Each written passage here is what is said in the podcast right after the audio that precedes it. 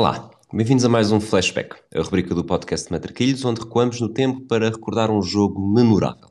Hoje vamos viajar até 7 de julho de 1974, em Munique, no dia em que a República Federal da Alemanha conquistou o Mundial em casa. Eu sou o Rui Silva e vou estar à conversa com o Pedro Fragoso.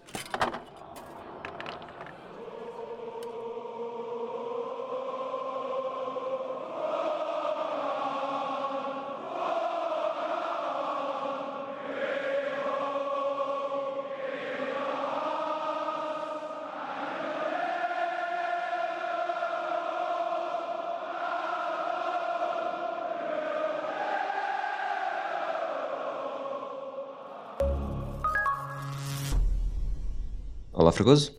Olá, Rui. Preparado para mais um Mundial em que quem marca primeiro não festeja no fim? Exatamente. É mais uma dessas uh, tendências. Esta final, esta final é uma das, uma das grandes finais do, dos Mundiais, uh, por variadíssimas razões, mas um, até pelo, pelo início, não é? pelo, pelo começo do jogo mas uh, esta tendência é muito engraçada de finais de mundiais, em que quem começa a, um, a ganhar depois tem, uh, tem uma certa tendência, e aqui acho que se notou uh, uma certa sobranceria neerlandesa. Achas que o futebol jogado é uma das razões para esta final ser uma das melhores, como tu disseste, para ser recordada por várias razões? É, mas não é das principais. Ou seja, okay. há, tem, tem, tem bons momentos de futebol, comparado com as últimas até que temos visto, uh, não, não rivaliza, acho eu, a nível de futebol jogado com o Brasil de 70, mas está superior a várias outras, a várias outras uh, equipas de, de, finais até então, e mesmo depois, mesmo 78, uh, 82, depois, depois vamos, iremos para aí, mas posso já, acho eu, estar confortável com esta afirmação, mas acho que a final tem outros, tem outros pormenores e tem outras circunstâncias que a tornam ainda mais especial. A nível de expectativa, era o que estavas à espera? Superou? Desiludiu? Uh, eu confesso que já tinha visto este jogo quando fiz o, o Futebol of 74? Exato, em 74, estava a festejar o, o 25 de Abril, a liberdade, e disse: ah, Não, vou fazer aqui uma pausa para, para neste 7 de julho, no verão quente. E o verão quente é mais 75, mas não interessa. Mas neste verão quente de 74, uh, para ver este jogo. Mas uh, para fazer o Futebol of Fame com Miguel Lourenço Pereira, eu, na altura, sobre a RFA dos anos 70, eu vi este jogo.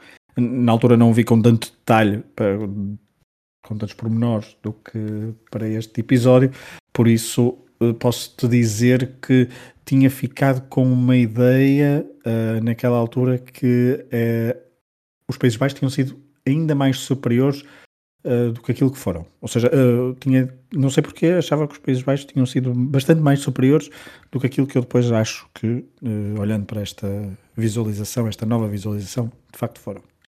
É um tema interessante, vamos a isso, mas lá mais para a frente. RFA tinha sido campeã, surpreendentemente, em 54, o primeiro Mundial da sua história, primeiro Mundial conquistado, entenda-se, Desde então tinha consolidado o papel enquanto potência europeia, chegou às meias finais em 58 e em 70, foi finalista vencida em 66, num jogo que já falámos aqui, e só em 62 não tinha conseguido terminar entre as quatro primeiras uh, durante este período. Além dos resultados do Mundial, também já tinha começado o seu período de dominação nos campeonatos europeus. Em 72, na Bélgica, vencera o europeu na primeira vez que participara na fase final. Helmut Schoen era o selecionador desde 64, já tinha estado na federação enquanto adjunto entre 56 e essa data, algo que também falámos aqui na final de 66.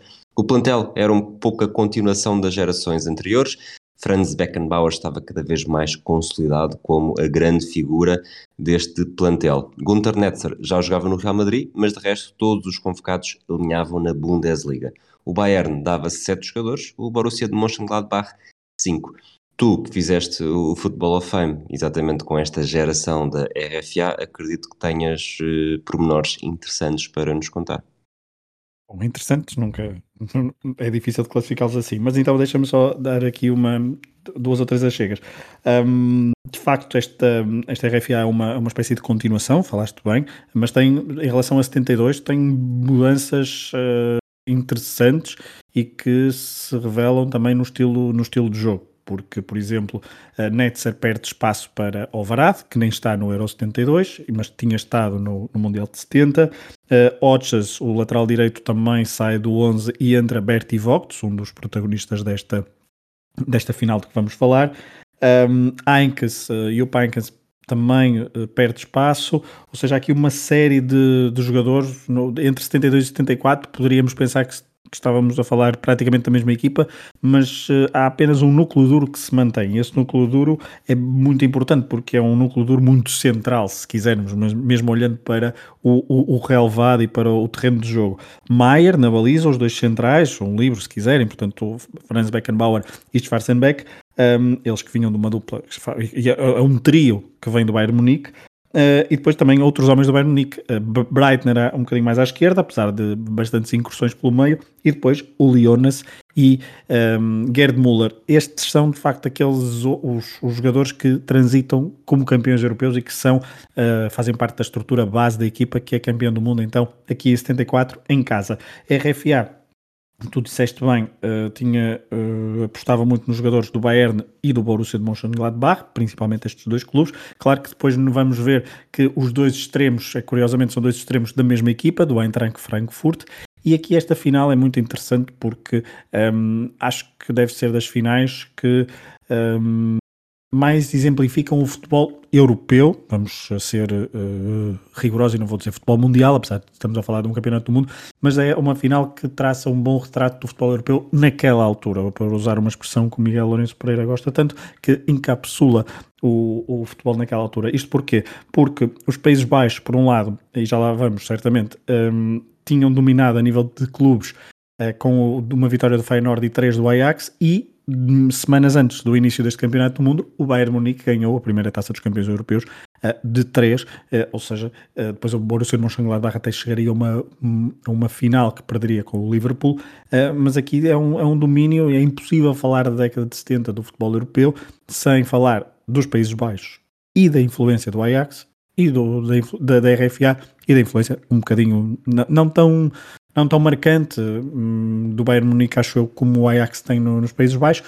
mas se quisermos também o Feyenoord e o Borussia Mönchengladbach com a mesma com o mesmo peso nestas duas seleções. Daí a ser bastante importante esta esta final e esta uh, esta rivalidade, porque também estamos a falar de, de duas nações bastante rivais com traumas políticos e sociais que não estavam assim tanto desta, desta final de 74, eh, principalmente depois da Segunda Guerra Mundial, mas, eh, mas basicamente é, é isto sobre a RFA que eu queria dizer, então, eh, porque temos aqui, falei daquele núcleo duro, e para além desse núcleo duro, o que é que, é, o que, é que temos aqui? Temos Bertie Vogts à, à defesa direito, temos Rainer Bonhoff no meio campo, dois homens do Borussia de Mönchengladbach, Alvaraz, então, o tal veterano, 30 anos, que regressa e é o do Colónia, ou seja, fora, fora, foge aqui um bocadinho a estas, a estas equipas.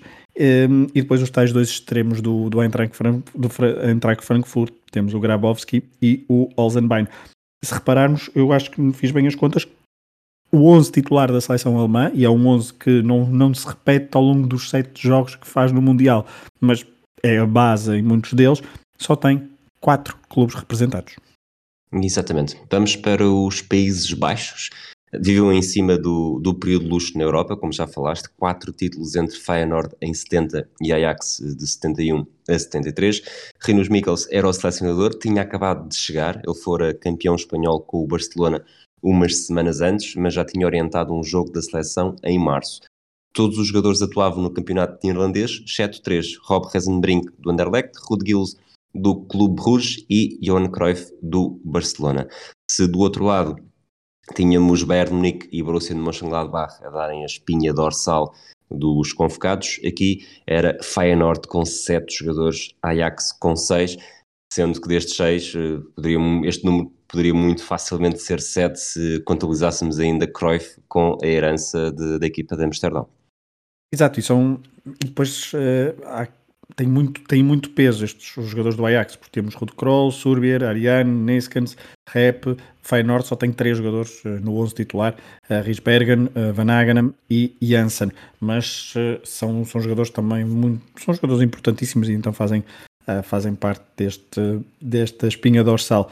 Em relação a, aos Países Baixos, Uh, o que é que eu ia dizer? Ah, ainda na, na, fase de qualificação é importante porque os Países Baixos praticamente estiveram fora, de, não é praticamente estiveram fora, ou estiveram muito perto de não se qualificar e os Países Baixos uh, não tinham grande tradição em mundiais, tinham estado em 34 e em 38 e depois tinham falhado uh, todas as edições anteriores, em europeus, fases finais também não, não tinham estado em nenhuma, apesar do europeu só ter começado em 1960, mas olhando então para a qualificação para este Mundial de 94, 74, Uh, ficam no grupo da Islândia e da Noruega, que bateram confortavelmente, mas também no grupo da Bélgica. Nos dois jogos frente à Bélgica, e estamos a falar de, um, de uma nação rival, 0-0, 2-0-0, assim é que é, e então teve de ser no confronto, no, no gol e os, uh, os belgas não sofreram qualquer golo nos seis jogos, os, os, neerlandeses só sofreram dois. O problema é que uh, para os belgas, os belgas marcaram 12 golos e os Países Baixos marcaram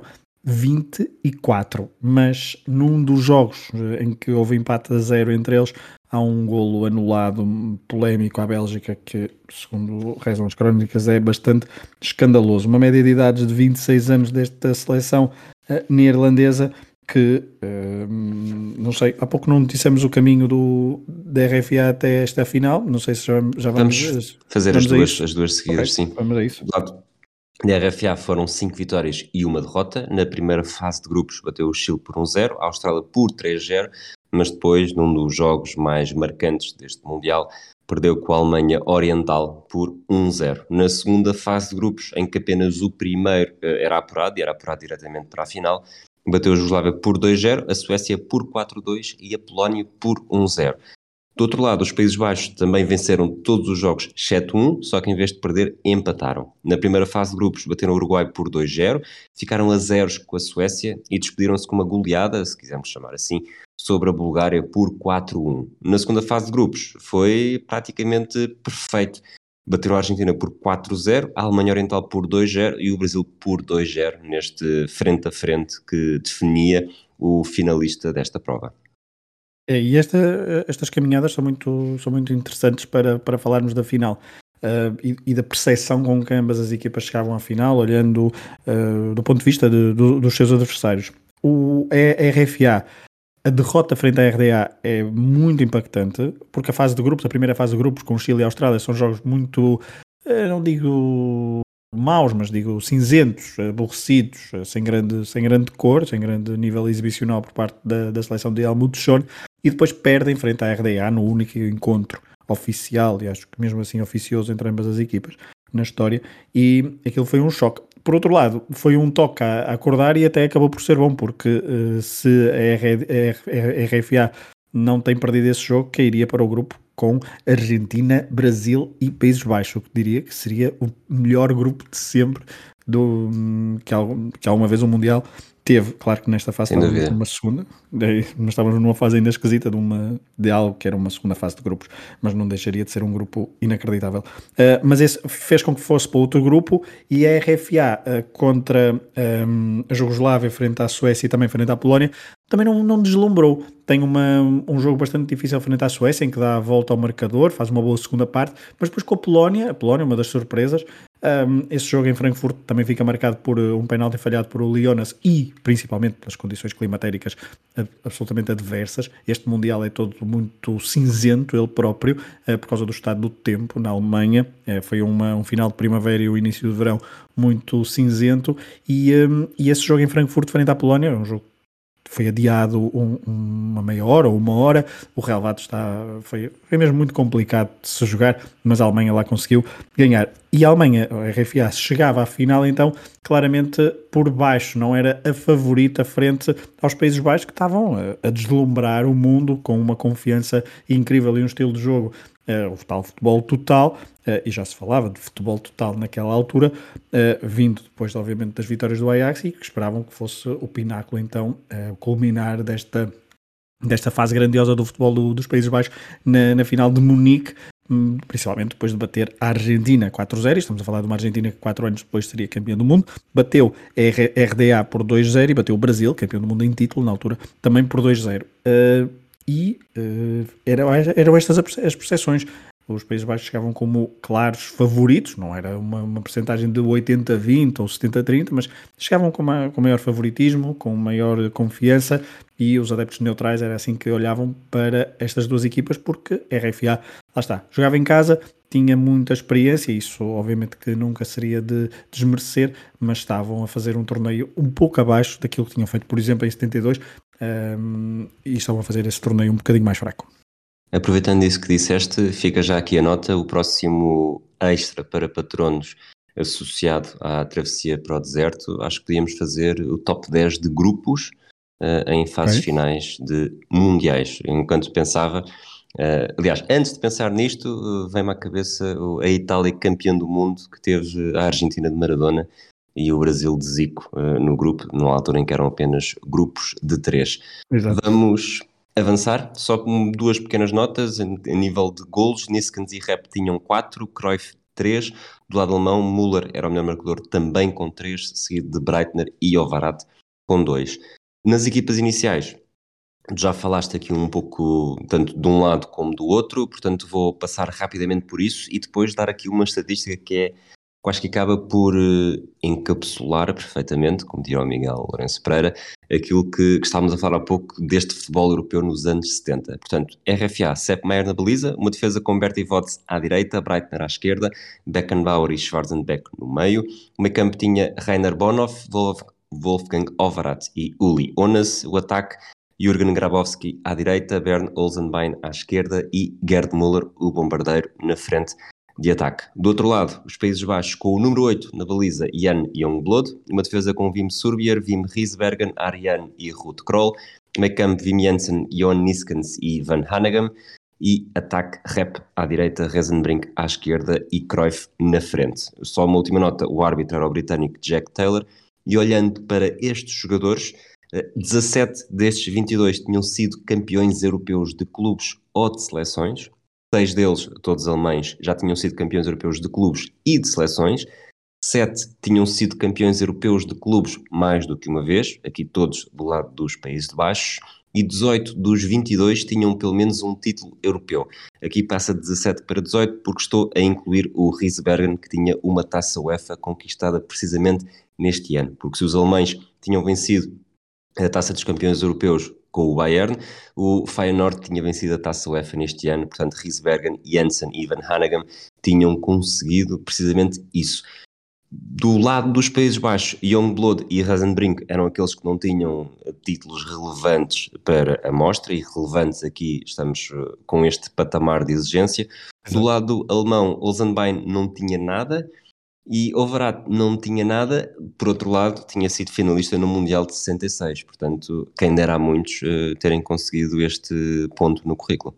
É, eu, eu, eu, eu, por acaso, quando estava a fazer isto, eh, quando estava a preparar isto, pensei, se calhar o Rui vai pegar nisto, e nem, nem falei contigo, porque é uma é, eu quando olhei para aqui, pensei apenas em fazer só de taça dos campeões europeus, uh, e seriam mesmo assim muito poucos uh, a não ter estado numa final, porque o Feyenoord também está na final e tem ali ou, ou, pensei em finais europeias, desculpa, exato, pensei em finais europeias, porque até o, o, o Eintracht Frankfurt, o Borussia Mönchengladbach nesta altura já tinha estado em final europeia de clubes, uh, tinha vencido uma taça UEFA, creio, em 71 ou 72, agora não, não me recordo, uh, e portanto é um peso muito grande da, da experiência destas, destes jogadores, e é, e é, isso que estava a falar no início, esta, é impossível falar dos anos 70 do futebol europeu sem falar uh, desta. Acho, acho que é, um, é um, bom, um belíssimo resumo. Se só tivermos de escolher um jogo para falar do, dos anos 70 do futebol europeu, este, numa final do Mundial, é inacreditável porque uh, tem aqui muita história do início e depois também ali do miolo dos anos 70. Falta um, cheirinho inglês no final, se quisermos, mas, uh, mas está aqui muita história e relevante do futebol de clubes e de seleções não quero estar aqui a arriscar muito sem, sem ter pensado nisto a sério, mas este é capaz de ser o jogo em que os titulares das duas equipas, jogo, final Mundial, têm um currículo mais impressionante e mais rico. Obviamente estamos a falar de equipas, eh, duas seleções europeias na final de um Mundial, portanto se houvesse aqui um Brasil eh, RFA não seria exatamente igual, mas eh, lá está, é um número absurdo de, de gente que já que sabia o que é que era levantar o troféu europeu de clubes mais importantes da, da história. Sim, sim. É, É muito, é muito, é muito relevante esta, esse dado, e, um, porque vão beber equipas que estavam a dominar o futebol, ou que tinham dominado, e outras que estavam a, a preparar-se para começar a dominar o futebol europeu, que, uh, e estamos a falar de futebol europeu, não, não, não, não é uma, uma questão etnocêntrica ou eurocêntrica da coisa, um, é apenas focarmos nessa, nesse aspecto, uh, porque, porque estavam eram, eram duas equipas dominadoras e que chegaram à final com mérito, lá está. Aquela, aquela derrota com a RDA eh, da RFA foi algo inesperado e isso talvez uh, ainda bem que proporcionou esta final. Depois uh, começa o jogo e eu diria que, à semelhança de tantos outros momentos importantes na história do futebol, o jogo começou ali com um período de grande estudo mútuo. Sim, um, um estudo mútuo, portanto, a RFA a estudar muito bem as movimentações dos Países Baixos. Uh, foi só cheirar, não é? Um, a, a cheirar até Bertie Vogt se passar. E, um, e, é engraçado porque tu, quando disseste a equipa, uh, disseste ir lá na frente Johan Cruyff.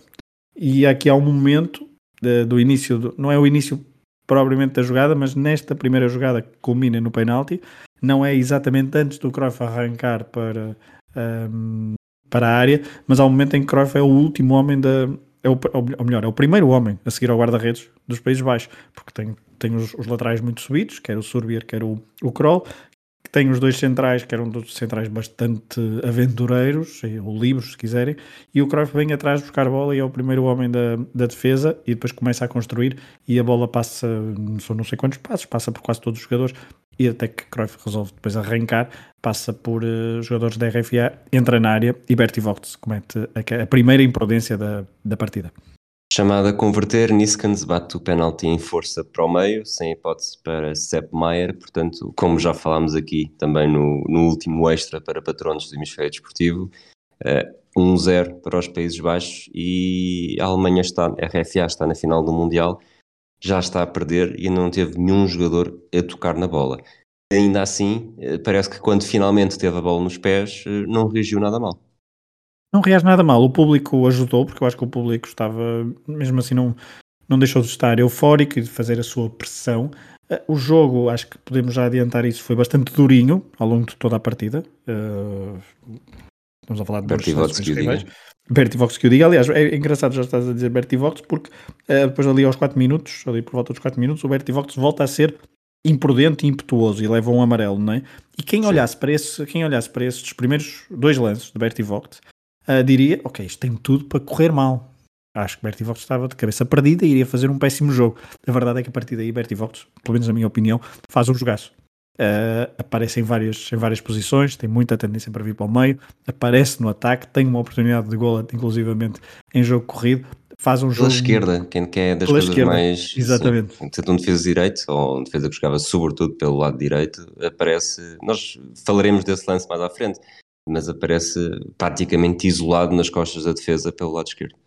É, essas movimentações eram, eram muito também sintomáticas desta altura. Uh, quem, quem viu os jogos também do Ajax e de, também da RFA, os jogos desta altura dos anos 70, um, ehm, notava que os jogadores não estavam muito presos, principalmente na, na, defesa, muito presos às suas posições e tinham o Breitner também muitas vezes aparecia um bocadinho mais pela direita, um, ehm, porque lá está, tinham Beckenbauer e Schwarzenbeck, que eram dois autênticos bombeiros que faziam as compensações muito, muito bem. E Bertie Vogts aparecia então muitas vezes pelo meio e lá está. Faz este início de jogo desastroso, comete um penalti, leva um amarelo. Uh, poderia pensar-se que estava aqui a começar um, um, calvário, ele que não era o titular, uh, por exemplo, não foi o titular em 72, era, era Hodges, um, mas depois faz um, faz um jogo muito, muito, muito, muito aceitável. Olhando para esta primeira parte, e aqui, apesar de tudo, estou só a, concentrar-me durante o período que esteve 1-0, é um jogo interessante em que de facto há muitas trocas de, de posição, sobretudo quando. É, é, difícil, se não tiveres algum conhecimento prévio, uh, perceber exatamente onde é que joga cada um, porque lá está, a intermodalidade de posições é muito grande durante todo o jogo. Ainda assim, parece não haver uh, Fala-se muitas vezes se o 0-0 pode ser um bom jogo ou não. Eu acho que isto nem era uma questão de 0-0, era um bom jogo sem sequer haver oportunidades de perigo. Exato, ah, Num, já nem me lembro qual é a primeira grande oportunidade de perigo depois do gol. Uh, se quisermos assim uma boa oportunidade, uh, deixa-me cá ver a que minuto é que foi, mas uh, acho que se calhar até ao, é até ao próximo penalti, exato, até ao próximo penalti, não, não tenho aqui assim uma oportunidade de gol como depois teremos na segunda parte, bastantes, mas foi, é um jogo que passa muito bem, ou seja, não é um jogo, como dizia outro, um jogo entretido, mas é um jogo entretido, mas rico taticamente, com bastantes disputas, com bastantes jogadores a, a, a revelarem pormenores muito interessantes e uh, não é tempo mal gasto ver esta final. Longe disso. Temos, como disseste, Breitner também a fugir muito da esquerda. Há um remate dele eh, depois de refletir da esquerda para o meio, mas sai, sai por cima da barra. Eh, depois disso, 5 minutos depois, aos 14, Ariane, que basicamente é, é, central dos Países Baixos, aparece. Sabe bocado o Cruyff foi, chegou a ser o jogador mais recuado de campo. Aqui Ariane foi o mais adiantado, aparece nas costas dos alemães e sofre ali três encostos dentro da área nunca cai, mas eu diria que hoje em dia seria motivo para, para ir ao chão e não sei se, se não conseguiria conquistar um, um penalti. Müller tentou conquistar um penalti, mas, mas o melhor que conseguiu foi um amarelo para Hanagam já durante os protestos e depois se calhar temos mesmo outro penalti, um penalti que também não deixa grandes dúvidas, mas desta vez para o outro lado.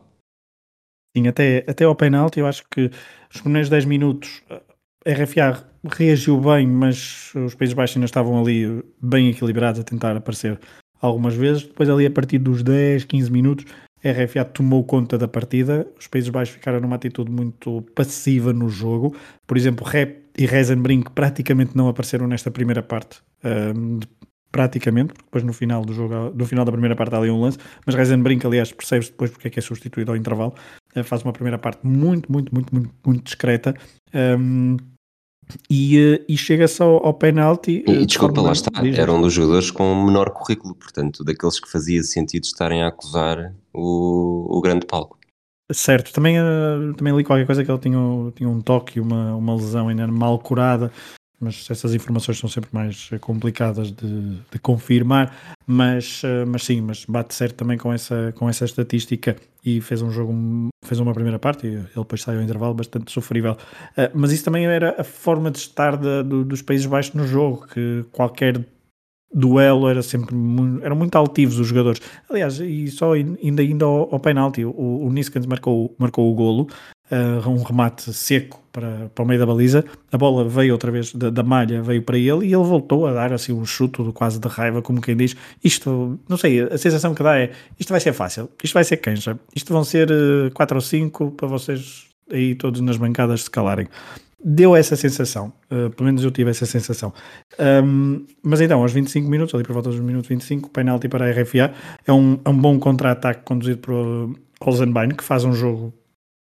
É, um dos, é uma das surpresas, porque um, não é claramente dos nomes mais uh, sonantes desta, desta equipa, uh, pelo menos a nível do, do, que fica para a história, mas tem aqui uma boa jogada e depois, uh, com alguma manha, ou se quiserem, ele não, não, não se faz ao penalti, mas ganha bem o penalti. Sim, e de facto, tanto no, no, na jogada que dá o penalti aos Países Baixos, como neste que dá o penalti à RFA, temos. As jogadas não são más, mas o que verdadeiramente se equilibra é um jogador que decide fazer um, um, um slalom ou um sprint em, em, tanto vertical em direção à baliza e com essa consegue embalar e a partir do momento que sofre um, um toque ganha o penalti. E se disseste há bocado que, que o Niskan se rematou em força para o meio, uh, Youngblood, que estava sem, sem luvas, uh, tentou ficar no meio, mas Breitner não foi nessa conversa. Não, Breitner que era um jovenzinho, de 20 e poucos anos, 21, 22, deixa-me aqui recorrer às minhas notas, mas estamos a falar de alguém que tinha ainda muito para. Uh, de 22 anos, ou seja, ainda tinha muito para dar. E ele, lá está, ele depois também na, numa carreira depois no Real Madrid vai também um bocadinho mais para o centro do meio campo, mas marca com muita calma para o lado direito da, da baliza de Youngblood e. Uh, ficou mesmo muito tranquilo. E até as celebrações foram bastante tranquilas, quer deles, quer dos, do, dos treinadores, do banco de suplentes e dos jogadores da RFA e portanto a RFA sentiu ali que estava a começar a tomar conta da partida e que um, mais cedo ou mais tarde chegaria ao empate. É verdade que podemos dar algum desconto aos Países Baixos de terem dado a iniciativa do jogo à RFA depois de fazerem um zero, depois de um igual, o que se viu é que continua a ser a RFA a estar mais, mais atacante, mais perto do gol. Sim, pois é o tal, o primeiro lance a seguir é o, o tal lance do Vogt, não é? Exatamente. Um, porque veio, veio para o meio, vai um bocadinho mais de esquerda para a esquerda, podemos dizer. Um, após uma boa combinação aparece isolado e permite a defesa do, do Youngblood. Um, e esse, essa, essa, essa, essa marca do jogo é, é, é, muito importante aqui, porque a RFA não se amedrontou e os Países Baixos sentiram o empate, tentaram subir as suas linhas e ao subir um bocadinho as linhas também uh, deixaram muito mais espaço nas costas e aí eram uh, acho que se calhar após o primeiro gol, e agora olhando aqui em retrospectiva, como nós estamos a fazer aqui, os Países Baixos sabiam que tinham um, um calcanhar daqueles que era a forma de defender e o espaço que tinham nas costas, porque os seus quatro homens da defesa aventuraram-se, aventuravam-se, não todos ao mesmo tempo, claro, mas aventuravam-se muito na, no ataque. Um, quer Kroll, quer Surbier, nas alas, quer Ariane e Reisbergen. E, portanto, um, deixavam muito espaço. E aqui, quando há o empate, há naturalmente os Países Baixos a subirem as suas linhas e a ficar um pouco desguarnecidos. E este, este lance de Vogt, mas também uh, a seguir de Ulionas, uh, mais por volta do minuto 34, uh, são um espelho dessa, dessa, dessa forma de estar no jogo, essa mudança um pouco transformadora do jogo nesta altura da primeira parte. É, falaste desse lance do, do Onas, ele faz o cruzamento a tirar o Youngblood do lance, mas Riesbergen aparece a cortar e a evitar o 2-1. Portanto, dois lances em que é as costas do Surbier que são uh, exploradas. Curiosamente, depois no lance do gol vai ser do outro lado. Mas antes disso, ainda temos ao minuto 36 um, um lance que para mim teve alguma piada, pela curiosidade de, das características, um livre direto descaído para o lado direito, é o Beckenbauer que o bate e ele só pica a bola uh, por cima uma da barreira. De, uma espécie de trivela à panenca, não é? Sim, mas ainda assim provoca grandes dificuldades ao Youngblood para defender. É, eu acho que é um bocadinho a uh, manha do Youngblood, que a bola vai à figura e ele, e ele pronto, faz ali a defesa. Não sei se para a fotografia na altura, não sei, porque está sem luvas, ele também não era muito alto, Uh, e faz a defesa, pronto, é mais pelo já pelo seguro, mas é um livre, é uma é, pica a bola por cima da barreira uh, de forma bastante suave, se quisermos, a bola vai claramente ao meio da baliza e então o Youngblood sai de canto. Depois um lance que podia-se definir, claro. ou definiu mesmo esta primeira parte, que é um ataque rápido dos Países Baixos, aqui com, com o plug para o podcast do 00, assim que disse, lembrei-me. Uh, uhum. Cruyff ataca Beckenbauer, portanto Beckenbauer já tinha estado bastante perto de Bobby Charlton na final de 66, aqui tem um, um, frente a frente com Cruyff, só que não é apenas Cruyff contra Beckenbauer, há Rezenbrink solto à esquerda também, Beckenbauer não tem ajuda, Cruyff fixa muito bem Beckenbauer, solta em Rezenbrink, mas uh, Sepp Maier foi uma mancha demasiado grande. Foi um gato, como era conhecido. Um, aqui o jogo está claramente partido nesta, nesta altura da primeira parte, com maior tendência para, para uma maior organização defensiva por parte da, da RFA, mas que aqui ficou completamente exposta, porque aqui há um 2 para 1 um claro e Rezenbrink deveria ter feito muito melhor, se calhar por isso também que depois foi substituído, porque um, deveria ter feito uh, melhor, porque estava isolado uh, e era, foi uma, uma belíssima jogada do, de Cruyff, só que Sepp Maier um, começou aqui a montar um muro naquela baliza. Achas que foi em 1974 que os comentadores de futebol inventaram o clichê quem não marca arrisca-se a sofrer? uh, pois, se calhar, não sei, mas é, mas é claramente isto. Minuto 43, já depois de Niskans também ter visto um amarelo, uh, lá está, falámos do, das costas dos defesas de neerlandeses Aqui é o ataque é pela direita, Grabowski, uh, portanto, Grabowski que era o extremo direito, joga, está mais recuado, lança uh, Bonoff nas costas de Kroll. Bonoff tem um lance ali de, de um para um, cruzamento para o centro da área. O Müller intercepta, a bola até vai para trás, mas depois em rotação. E acho que no início não falei disso, tinha aqui essa nota até se o Cruyff tem a famosa Cruyff Turn, em que faz um bocadinho toca o calcanhar pelas costas. Neste nos, Mundial, salvo erro. Nos primeiros minutos, Exato. não faz mal, nos primeiros minutos o, o Müller fez várias vezes Sim. uma espécie de turn também, mas pela frente, e, e também sempre a provocar bastante perigo. Aqui não é necessariamente isso, mas o movimento de Anca para marcar o gol, já com a bola a fugir para trás, uh, acaba por ser isso, e é um gol, não tem hipótese. Está feito 2-1, praticamente em cima do intervalo, e eu diria que concretiza uma primeira parte uh, acima da RFA. Sim, eu vou, eu, eu, vou daqui dizer, já disse isso naquele, naquele extra que nós fizemos, eu sou um, muito fã deste golo, mesmo muito fã deste golo. Sou muito fã de Gerd Müller. Eh, quando fiz o, o episódio para, com o Miguel Lourenço Pereira do, da RFA, do Football of Fame, uh, fiquei uh, a gostar muito, muito, muito Gerd Müller, como uma pessoa diz bombardeiro, uh, associa muitos golos, associa um avançado letal, mas ele é muito mais do que isso. E este golo é, é genial, este golo, porque é, um, é uma, uma rotação mesmo muito, muito, muito, muito boa.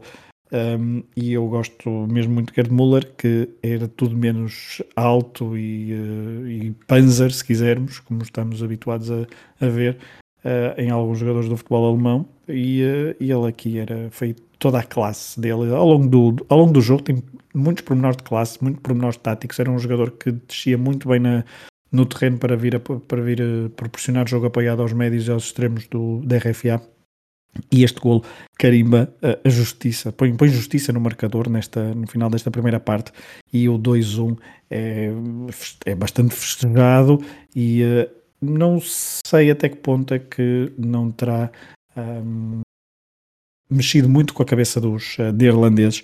Uh, isso viu-se, se calhar, porque logo ao intervalo, a caminho do intervalo, Jan Cruyff protestava imenso com o árbitro e até levou um amarelo. Exatamente. Há, há a substituição também que tu já falaste, saiu o Rezenbrink entre a Wanda Kerkhoff e depois, uh, segundos antes do início da segunda parte, uh, fixa-se um cartaz de, de, de adeptos alemães uh, que diz Wir kennen Bonhoff, aber wer ist Cruyff? Portanto, conhecemos o, Bonhoff, mas quem é que é Cruyff? Dirias que, não estou aqui a fazer comparação com Bonhoff, mas a primeira parte de Cruyff fez de facto a diferença? Era o Cruyff que estarias à espera? ou, esteve uns furos abaixo? Pois, parte um bocado das expectativas. O Cruyff tem bons momentos, mas na primeira, na primeira parte não tem tanto. Na segunda parte cresce um bocadinho, uh, diria. Quer dizer, o Cruyff tem o momento do golo, não é? Faz aquela jogada claro. toda, tem ali dois ou três momentos nessa própria jogada que são incríveis. Depois, a própria forma de jogar dos Países Baixos fez com que o Cruyff ficasse eclipsado.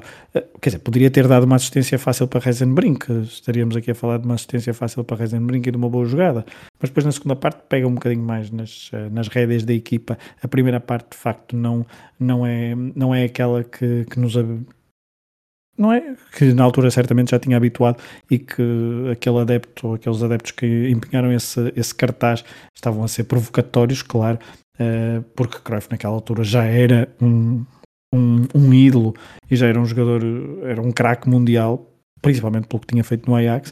Uh, e se não conheciam, era apenas para provocar, mas lá está, provocações entre neerlandeses e alemães. Está o inferno cheio. Exato. Início da segunda eu, parte. Desculpa, disseste que entrou o Vander Kerkhoff, não é? Do, que ele tinha um irmão uh, gêmeo, eram os dois do PSV, tinha um irmão gêmeo também na convocatória, e foi a primeira aparição deste uh, Vander Kerkhoff, Vander Kerkhoff uh, no Mundial. Porque o, o, o Rinos Mikkel já tinha feito algum, fez várias substituições ao longo, da, ao longo do Mundial, foi utilizando um ou outro jogador, mas este nunca tinha sido utilizado até então, portanto também não deixa de ser uma estreia de fogo. Se a primeira parte teve um gol de penalti para cada lado, hum, obviamente ficou 2-1, mas houve um gol de penalti para cada lado, eh, este início da segunda parte esteve perto de ter um gol de canto para cada lado. Primeiro para os alemães, aos 48, canto de Honas e Bonhoff salta sozinho uh, e cabeceia ao posto mais distante, a bola passa muito perto e ele também fica muito chateado com o facto de não ter feito o, o 3-1. Eu diria que este seria, lance. O que seria épico, porque depois a realização de ter mostrado aquilo e depois se o Bonoff é logo, faz um gol logo ao início da segunda parte, seria uh, uma das grandes conjugações televisivas do, do, futebol. Estava tudo feito. É um lance que talvez a melhor forma de, de o entender é. Eu olhei para, olhei para este lance e pensei, isto o Jardel marcou alguns 200 gols na carreira, exatamente com estes Sim. cruzamentos e depois o cabeceamento para o posto mais distante. Cinco minutos depois, há um canto com uma bola picada do, do rap, que é, pelos vistos era uma forma que nessa altura se batia muito as bolas paradas, tanto de um lado como do outro, apenas picar a bola. Maier uh, saiu a soco, mas o soco foi, foi tão mau que, portanto, ele não, não conhece Schumacher, que a bola uh, fica, vai na direção da sua linha de golo e é, tem de ser de Breitner a tirar de cabeça, porque senão seria autogolo, numa altura em que, lá está, uh, o início da segunda parte a ver um golo poderia definir bastante do que seria esta final. E, e, depois desse corte do Breitner há um canto logo a seguir outra vez dos Países Baixos também não é, também não, não é tão perigoso mas também cria ali alguma frição junto da, da baliza de Maier uh, mas nestes primeiros minutos outra vez notou-se uma agressividade uh, muito grande entre as duas uh, entre os jogadores das duas equipas porque há uma falta muito dura de Surbia sobre Ovarath logo no início que escapou ao amarelo com muita Uh, ele, bem, ele bem tentou justificar a falta, o Sorbier ao, ao, árbitro e com isso se calhar escapou então ao amarelo, mas depois até um, um, um choque entre Johan Cruyff e, e Maier, uh, que ficam ali um bocadinho uh, pegados. Um, o jogo estava duro, o jogo estava rijo, estava tenso e os Países Baixos sentiram ali, depois do intervalo, certamente que se era para demonstrar que eram melhores e que eram tão bons, tinham de fazer muito mais. E, um, e foi assim que entraram na, na segunda parte. Um, e depois até há um, logo a seguir, por volta do minuto 10, há um livro de Cruyff à, à direita, né? estou ao minuto 55, em que a bola cruza toda a área, mas depois o jogador, que eu agora uh, perdi aqui o apontamento, uh, tenta de cabeça, só que é um cabeceamento muito fraco e muito torto e o Maier defende. Uns minutos depois disso, há um fora de jogo a Gerd Müller, em que ele hum. recebe e, e remata cruzado para o 3-1 ou para aquilo que seria o 3-1, depois de um cruzamento de Grabowski, mas eu recorri ao vídeo-árbitro caseiro e, pelas minhas jogo. contas, está a cerca de 90 centímetros em jogo. Portanto, eu conseguia esticar o braço e acho que nem assim, esticar o braço para a frente, na direção da baliza, e nem assim tocava no Riesbergen. Ok, tu abriste a caixa de Pandora, deixa-me já fechá-la, eh, porque ao longo desta segunda parte há uma mão cheia, ou talvez mais, de decisões arbitrais, seja fora de jogo, seja penaltis, que uh, são uh, ridículos. E se calhar o maior beneficiado seria.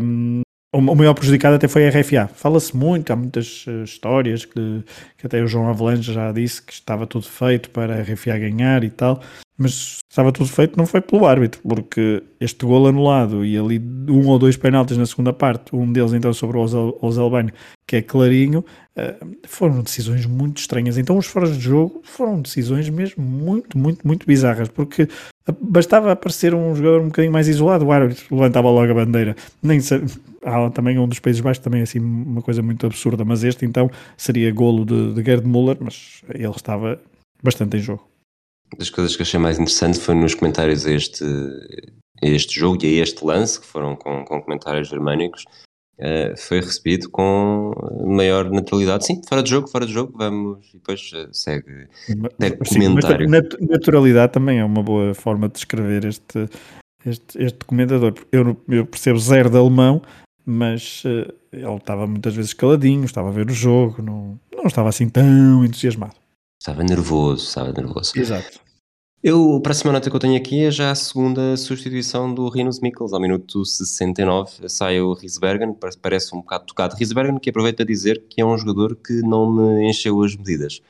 Ele, eu acho que tecnicamente era muito pouco dotado e mesmo quando, sabes aqueles, aquele meme dos cães que estão a ladrar cada um do lado da, da grade e depois quando não há grade ficam muito calmos. Ele às vezes pegava na bola, começava a correr para a frente, mas talvez por perceber que não tinha grande poder de definição, uh, sempre, sempre, sempre parava, virava-se para o lado e quase que fazia um passo recuado, ou, ou, ou no, no, máximo um passo para o lado. Portanto, não, não foi um jogador que era, era aquele aventureiro que achava, ah, tenho aqui uma nesga, vou tentar. Ah, não, se calhar não. Está a ficar difícil. É, fica bom a próxima, se calhar não, não tenho. É demasiada areia para a minha caminhoneta.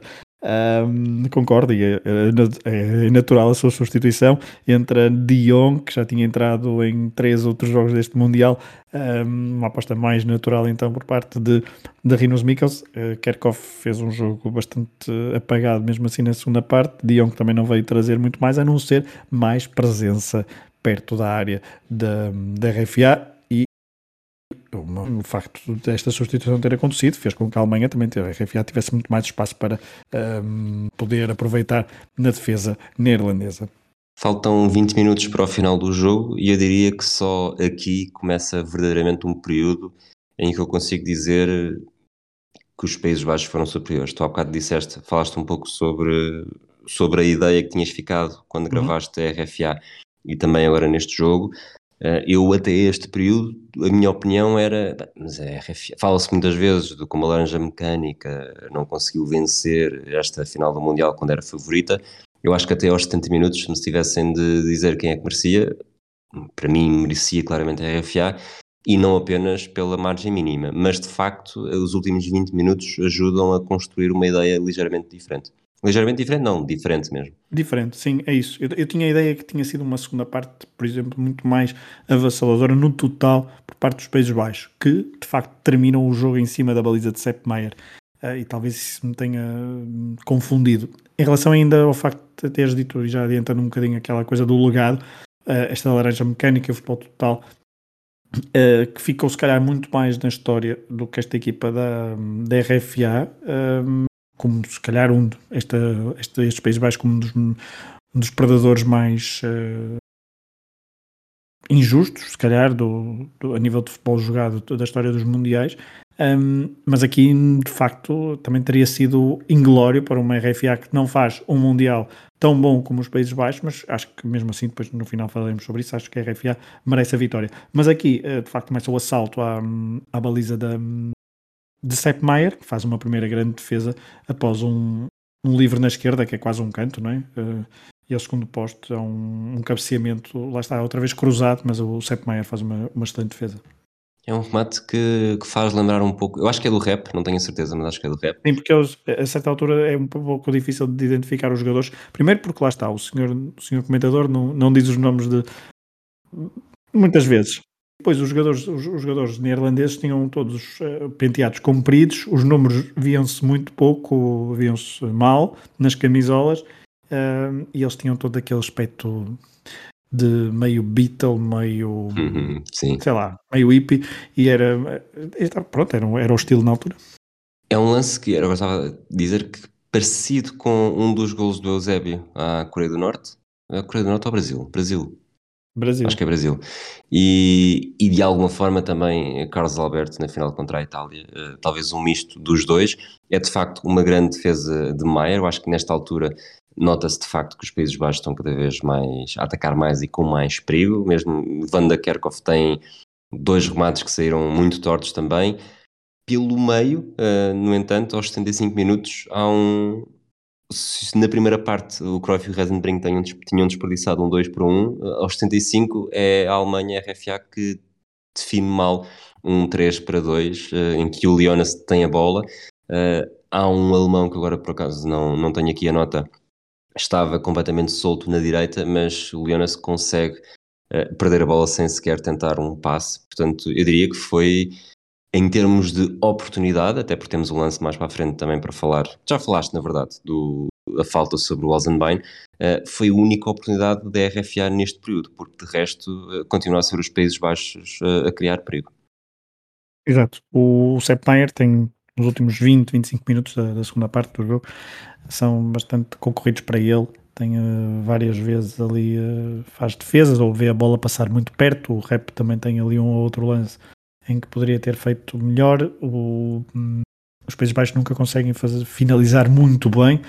Quando finalizam, chocam com o Maier e a RFA de facto tem esse lance, tem o lance do penalti mais já ali por volta do minuto 40, 41 da segunda parte, e, uh, mas não conseguem ter um, um, lance assim muito claro, mas mesmo assim não, não perderam muito a cabeça, foram lúcidos a defender, a controlar minimamente o meio campo, tentavam explorar quando podiam as costas da defesa, mas sentiram ali o peso, uh, estavam a jogar em casa, perante o seu público, frente a uma seleção que era apontada como a melhor do torneio, e queriam muito vencer, e um, aliás, tal como já tinha acontecido em em 54, né, que estavam a jogar frente à equipa, uh, à melhor equipa do torneio, na altura a Hungria. E desta vez com o fator extra em casa, ou seja, talvez isso tenha subido um bocadinho à cabeça dos jogadores que com aquele 2-1 tentaram segurar esse resultado até o fim. Rep uh, apareceu mais neste período do que em qualquer outra parte do jogo. Há, há dois grandes lances, mesmo que o remate há pouco não tenha sido dele, há dois grandes lances agora entre o, em minutos consecutivos. Uh, ao minuto 78 Uh, um, um, cruzamento do Sorbia pelo lado direito, um cruzamento perfeito. Rep aparece frente a frente com o Maier e, falha quase, eu diria tão escandalosamente que o próprio Sim. comentador uh, diz, que, diz que foi golo, naquele tom já bastante desmotivado, do género já fomos. No minuto seguinte, uh, uma recuperação do Cruyff, um pouco aqui como esta, esta gaivota que se ouviu em fundo, uma recuperação à, à trinco, à trinco agressivo, uh, solta em rap na direita e rap ganha em velocidade, já na área remata cruzado ao lado, portanto há aqui momentos em que os Países Baixos parecem ter o empate mesmo, mesmo, mesmo à mão de semear.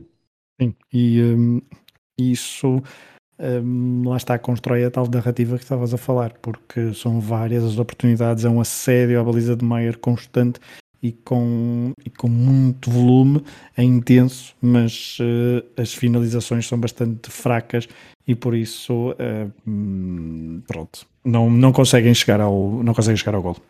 Ao minuto 83, achas que Niskans arriscou ser um pioneiro para Batistão? Batistão? Exato. Uh, pois, uh, há ali o choque né, entre o Niskans e o Maier com o o Maier. O Maier aqui, ao bocado eu disse que o Maier tinha ficado muito furioso com o Cruyff, mas eu estava, estava a construir outra imagem, que era aqui, de facto, o Maier ficou bastante furioso com o Niskans. O punho ficou cerrado e notei ali os, os kilobytes, os kilowatts de raiva a, a serem acumulados, mas depois, na verdade, eh, ficou-se, de facto, o Niskans uh, carrega-o carrega de forma, acredito que tenha doído, ele, o Maier vem saltar a uma bola já perto da, da linha da grande área. Uh, o Niskan salta, mas salta um pouco mais tarde.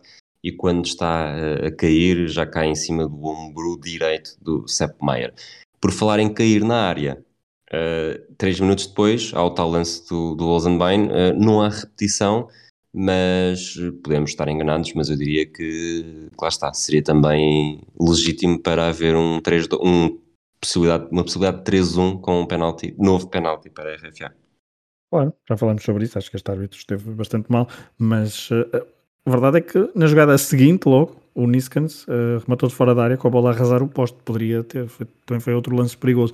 Uh, não sei se os jogadores da RFA ficaram ainda a pensar no, no possível penalti, mas uh, os jogadores dos Países Baixos foram muito rápidos, muito lestes a chegar à baliza. Uh, nesta altura, de facto, os Países Baixos até, podem, até podemos dizer que justificavam o, o empate, porque o assédio foi muito, muito intenso, mas e acho que até ao final da partida depois não há muito mais, a não ser uma nota aqui que a RFA conseguiu controlar então o ímpeto uh, neerlandês que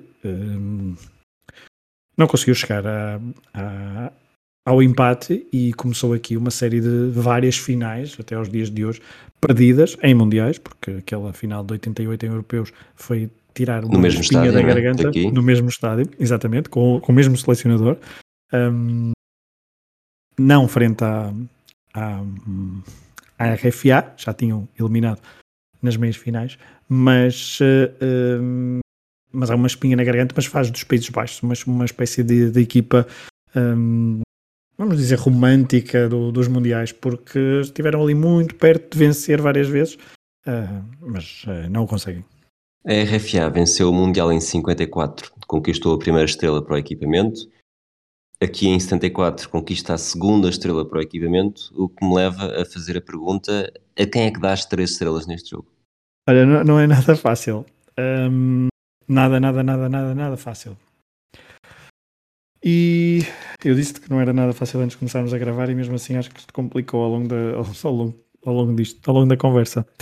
Uh, seguindo a minha prática habitual de dar estrelas uh, aos países, às duas equipas dentro dos Países Baixos e eu vou dar mesmo assim as três estrelas e vou dar a Ion Cruyff, porque a jogada do golo é muito boa, a jogada que dá o golo neerlandês que dá o penalti é muito boa, e a forma uh, como ele pega e carrega a equipa na segunda parte, porque acho que muito da, do assédio dos Países Baixos na segunda parte passa pela cabeça e passa pelo cérebro de, de Ion Cruyff, de Ion Cruyff e também pelos seus pés.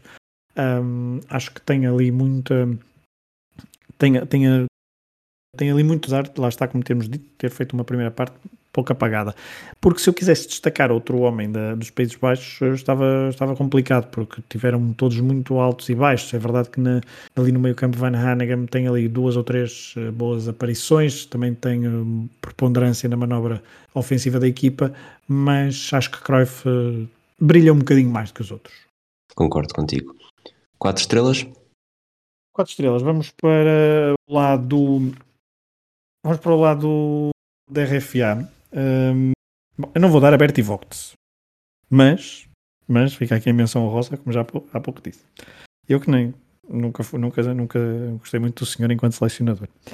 Um, um treinador, se quisermos. A quem é que eu vou dar isto? Eu vou dar a Franz Beckenbauer. Vou-lhe dar justificar. Uh, podia, dar, podia ter dado a Ozalbane, que fez, tem ali dois ou três arrancadas muito interessantes. O Leonas também faz um jogo muito muito uh, bom, acho eu, uh, com muitas trocas de posição, muito, muito bom tecnicamente.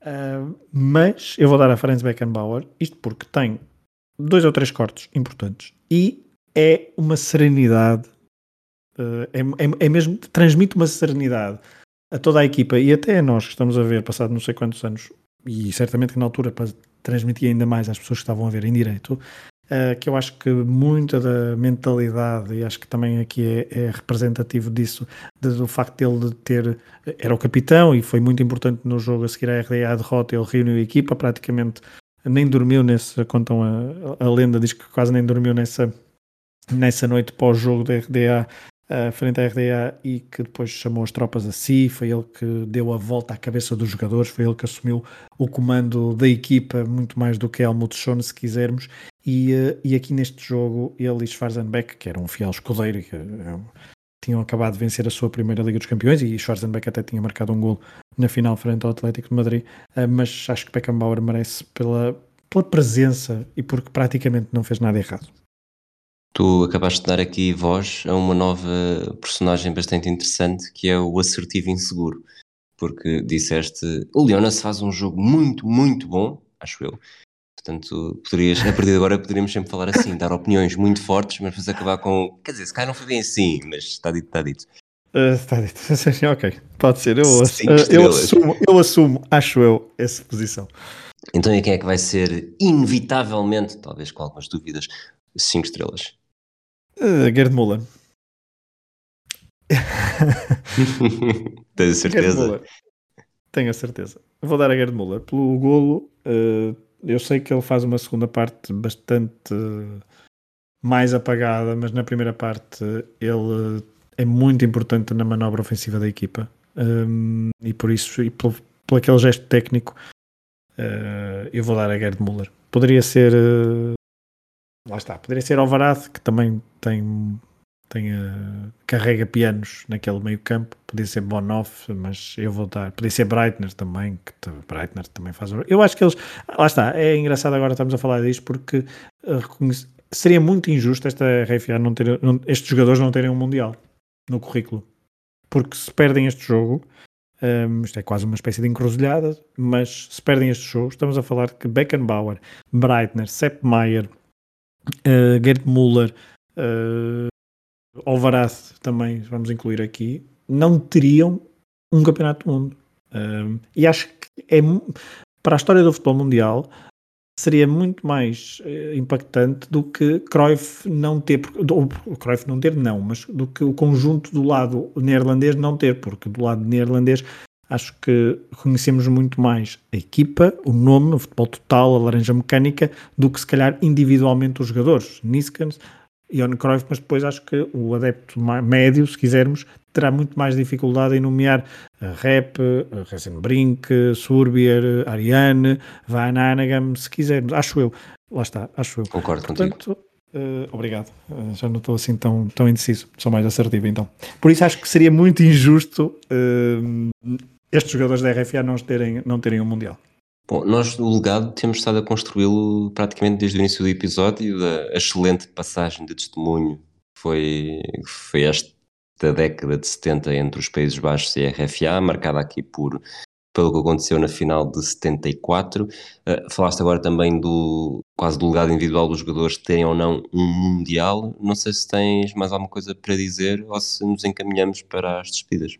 Vamos encaminhar para as despedidas só com uma nota, porque esta RFA depois não conseguiu finalizar uh, uma tríade com o europeu em 76, porque perde em Belgrado com o gol de Panenka frente à Checoslováquia nas grandes penalidades uma fase final onde os Países Baixos estão presentes, mas voltam a claudicar.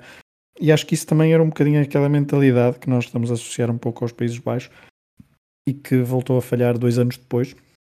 Era praticamente a mesma equipa, voltariam a falhar, obviamente, em 78, já falaremos num, num dos próximos episódios.